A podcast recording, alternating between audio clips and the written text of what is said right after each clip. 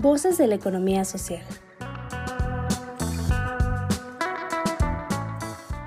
Un esfuerzo del Nodo de Innovación Empresarial del IDIT Ibero Puebla para que las voces desde la economía social sean escuchadas. Cada caso presentado en este programa es un encuentro de la empresa o el emprendedor con la innovación, las redes colaborativas, los negocios y un cúmulo de valores y principios cooperativos que nos mueven para transformarnos como sociedad.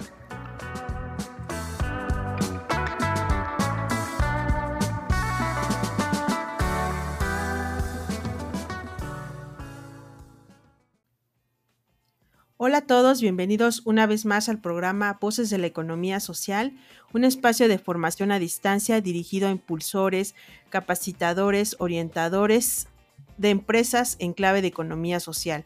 Nuevamente les saluda Irmalila Sentle y en esta ocasión me acompaña Gamaliel Espinosa Castro, quien es asesor y consultor del Nodo de Innovación Empresarial del IDID Ibero Puebla, participando en programas de incubación y aceleración de empresas. Bienvenido, Gamaliel. Y bueno, hoy estaremos hablando sobre un tema también muy interesante que tiene que ver con la factibilidad económica y financiera de las empresas.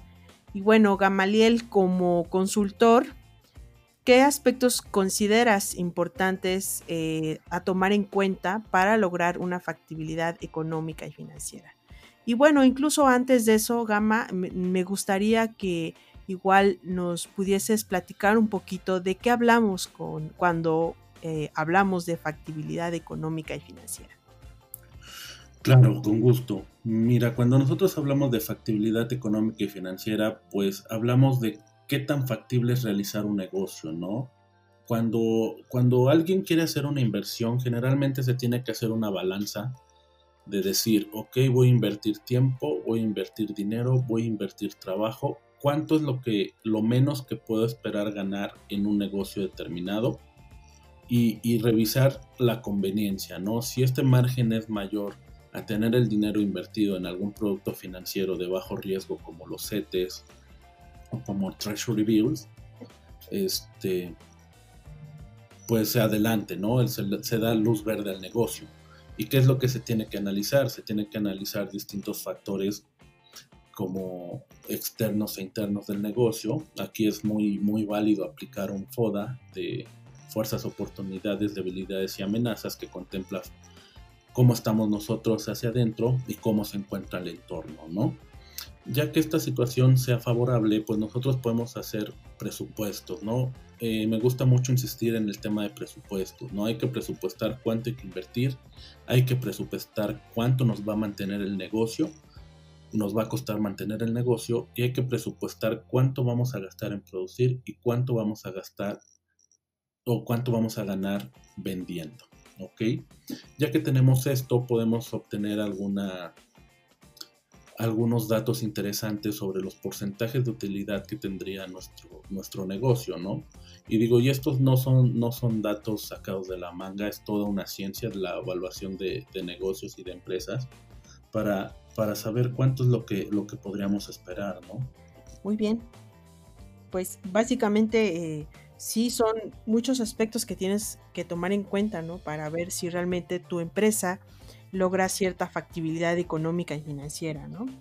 Y bueno, em, tomando en cuenta eh, pues todos estos aspectos que acabas de comentar, como empresas, ¿no? Sobre todo para micros, pequeñas y medianas empresas, ¿qué aspectos también necesita considerar, ¿no? Para que realmente exista una factibilidad económica y financiera, ¿no? O sea, qué, qué medidas, qué estrategias, eh, qué acciones tomar, ¿no? Una vez como diagnosticado todo esto que, tú nos comentas, ¿no? ¿Qué medidas debe tomar para realmente lograr esa factibilidad económica y financiera? Claro. Eh, miren, como, como medida principal, yo sugeriría que nos pongamos bien los pies en la tierra y sepamos dónde nos encontramos parados, ¿no? Porque no todas las utilidades o no todas las ganancias en los, en los negocios son las mismas. Es decir, si nosotros nos vamos a, a producir un commodity, o sea, una materia prima, un producto sin valor añadido, tenemos que estar conscientes que nuestra utilidad no se va a ver en poco volumen de ventas. Si nosotros vendemos un commodity, tenemos que vender muchísimo para obtener ganancias. ¿Por qué? Porque la industria del commodity o de la materia prima está muy competida.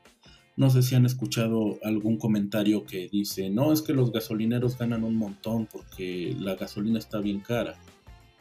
Digo, la diferenciación de servicio entre una gasolinera y el otro es nulo, salvo que te dé los buenos días el despachador y no te dé los buenos días el despachador.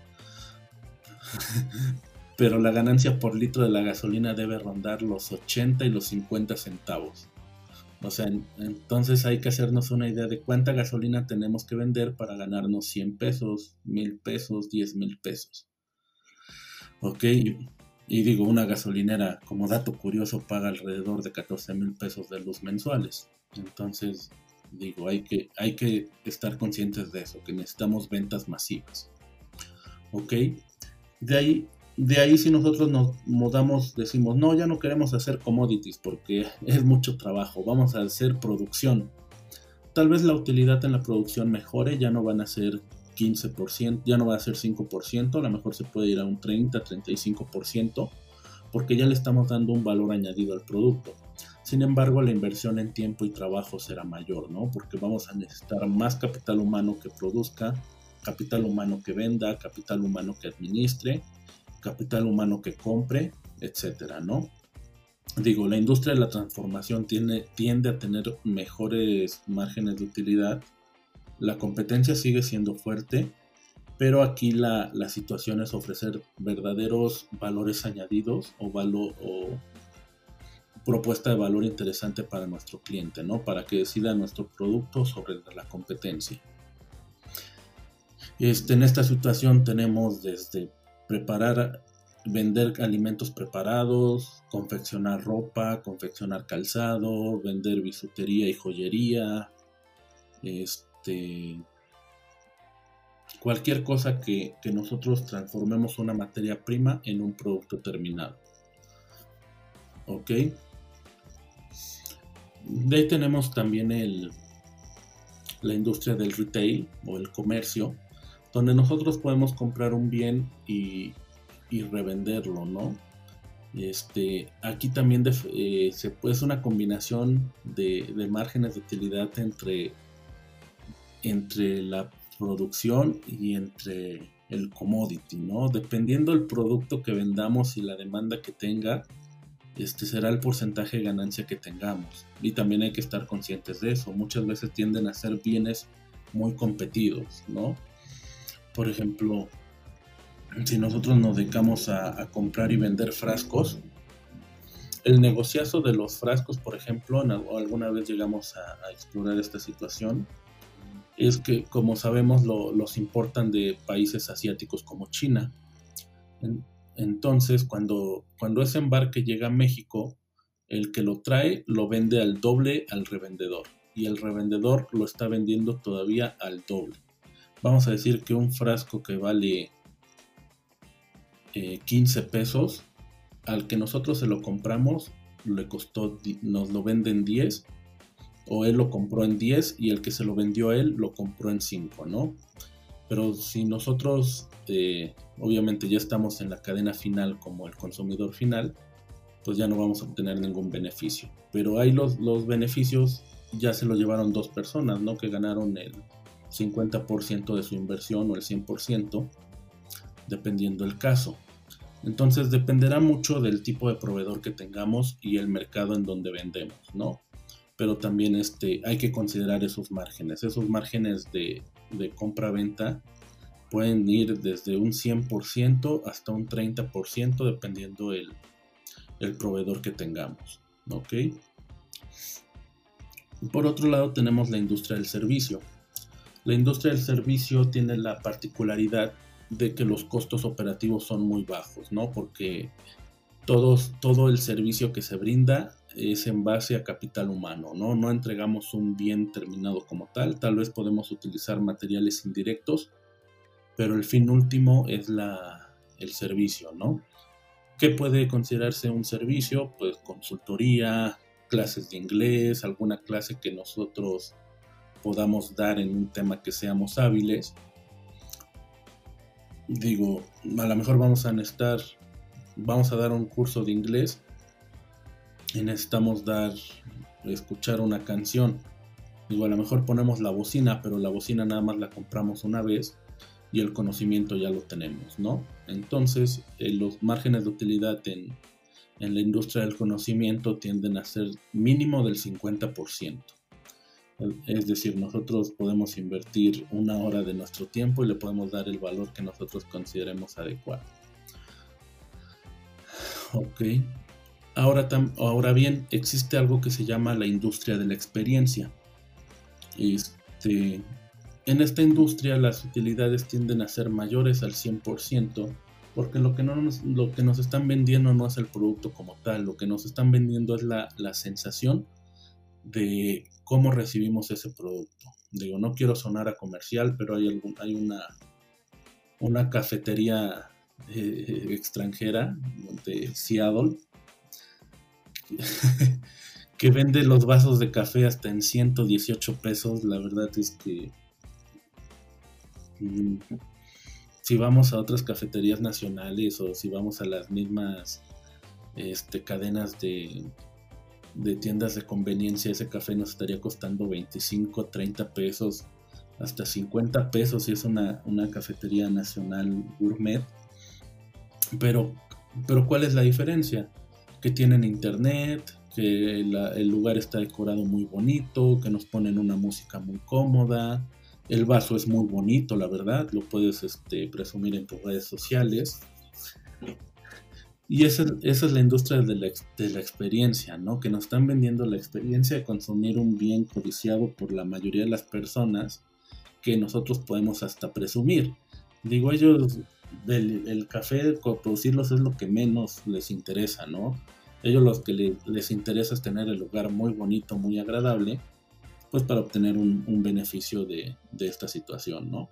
Y digo, se, reconoce su, se reconoce su labor también, ¿no? Porque podemos pedir el café con, con algunas inyecciones de menta, acompañado con vainilla y con un toque de tapioca y nos lo van a hacer, ¿no? En ese a mí me gusta mucho comprar ahí unas tisanas que venden, digo, no las pago en más de 100 pesos, valen 37, 40 pesos la tomo como agua, cuando la llego a comprar es como agua del día, como agua del tiempo precisamente. Pero si quieren le echan, le pueden echar jarabe y no sé qué tantas cosas. No, no, no, no, así está bien sencilla. Pero digo, en eso es lo que se les reconoce, ¿no? Que han diversificado, tienen la manera de satisfacer distintas necesidades del cliente con la capacidad instalada que tienen y pueden ofrecerte distintos productos para que cualquiera se vaya con una buena experiencia de ahí. Claro, como muy personalizada también, ¿no? Así es. Bueno, entonces eso es lo que les decía con tener los pies bien en la tierra, ¿no? Saber qué es lo mínimo y lo máximo que podríamos ganar. Digo, tampoco es una regla, tampoco es una ley fiscal que está establecida que no podemos ganar más de cierto porcentaje por algún producto o servicio. Simplemente son los datos históricos que se han ido recolectando a través del tiempo, ¿no? De cómo se comporta cada una de las, de las industrias.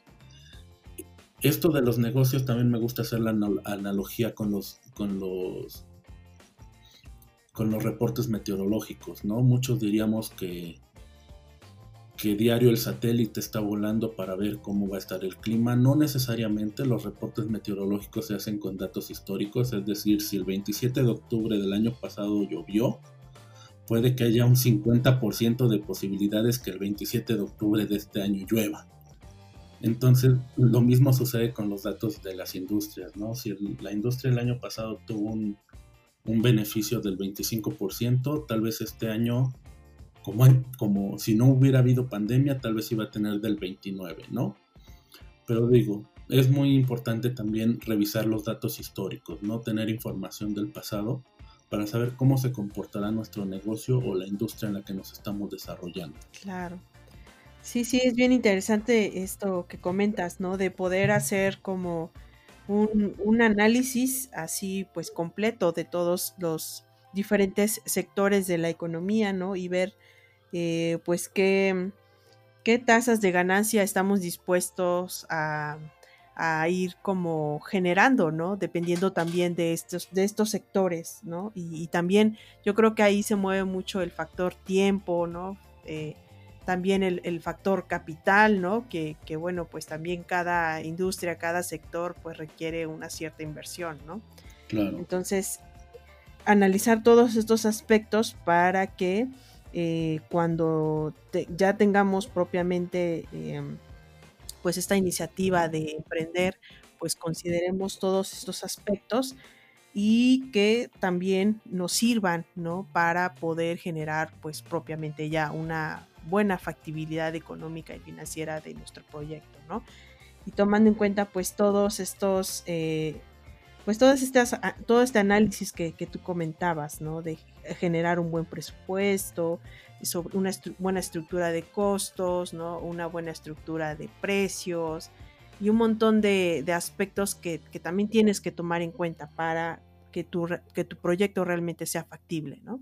Así es. Digo, hay muchos factores que, debemos em, este, analizar. Digo, al fin y al cabo es algo donde vamos a invertir negocios, ¿no? Y las decisiones que tomemos se verán reflejadas entre perder o ganar dinero, ¿no? Entre arriesgar nuestra tranquilidad y nuestro patrimonio o en multiplicarlo y, este, y generar comodidad para nosotros y nuestra familia y las personas que trabajan con nosotros, obviamente.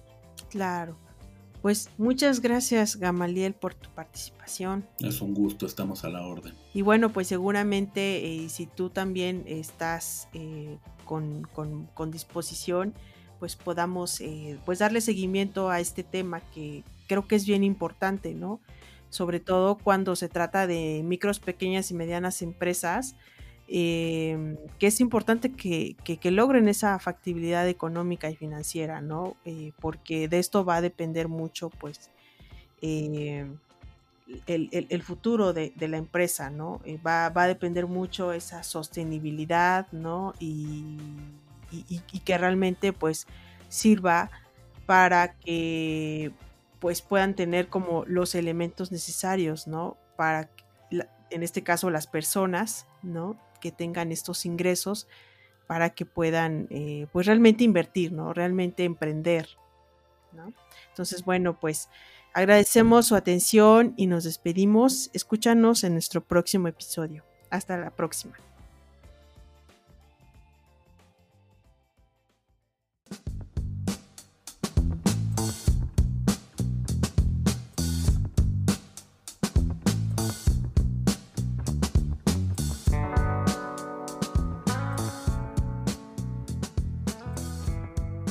Gracias. Nos despedimos deseándote como siempre lo mejor. Síguenos también por Facebook, Twitter o LinkedIn.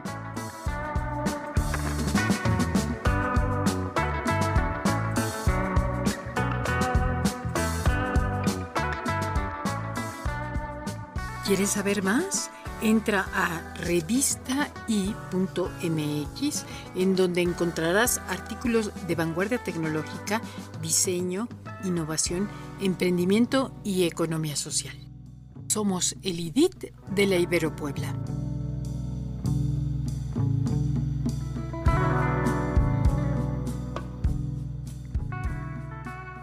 Voces de la economía social. Otra economía es posible.